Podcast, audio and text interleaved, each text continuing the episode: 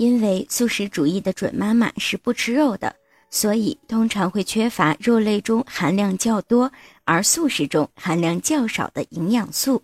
例如维生素 B 十二、维生素 B 二以及维生素 D、钙、铁、蛋白质等营养物质。而这些营养素通常对胎儿的生长发育起着至关重要的作用。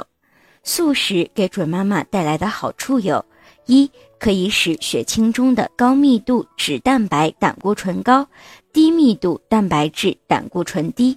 因为高密度蛋白胆固醇是越高越好，而低密度脂蛋白胆固醇则是越低越好。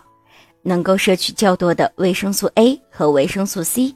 三能够摄入较多的纤维质，可以防止准妈妈便秘。如果您在备孕、怀孕到分娩的过程中遇到任何问题，欢迎通过十月呵护微信公众账号告诉我们，这里会有三甲医院妇产科医生为您解答。十月呵护，期待与您下期见面。